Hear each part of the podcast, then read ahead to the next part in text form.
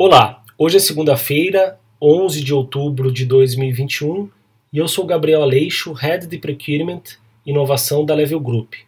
Vou trazer para vocês algumas notícias de mercado relacionadas às áreas de compras e supply chain. Tenham todos uma ótima leitura e uma excelente semana. Olá, esta semana falaremos sobre o ritmo da recuperação da economia global. A recuperação econômica global vem sendo prejudicada por novas restrições de oferta, maiores custos de energia e alta da inflação. A forte recuperação global da recessão do coronavírus parece estar em perigo de ser interrompida em meio a gargalos de oferta, aumento dos preços da energia e aumento da inflação. O crescimento global mostrou vigor do início do ano, mas agora está desacelerando na China e nos Estados Unidos, as duas maiores economias do mundo, já que a ameaça da Covid-19 ainda pesa sobre a economia global.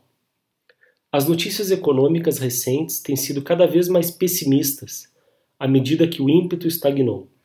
Enquanto os mercados financeiros perderam o brilho dos últimos meses e consumidores e empresas ficaram mais preocupadas com o fato de a recuperação estar perdendo o fôlego.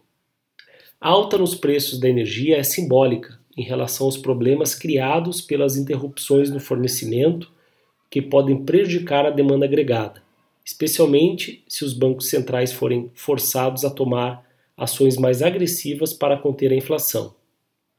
Na China, o governo está lutando contra surtos esporádicos da variante Delta e novas tentativas de reequilibrar sua economia, afastando-se dos investimentos e voltando-se para o consumo em meio à escassez de energia. Essas tendências aumentaram a volatilidade financeira, especialmente no setor imobiliário, prejudicando o ímpeto de crescimento de sua economia.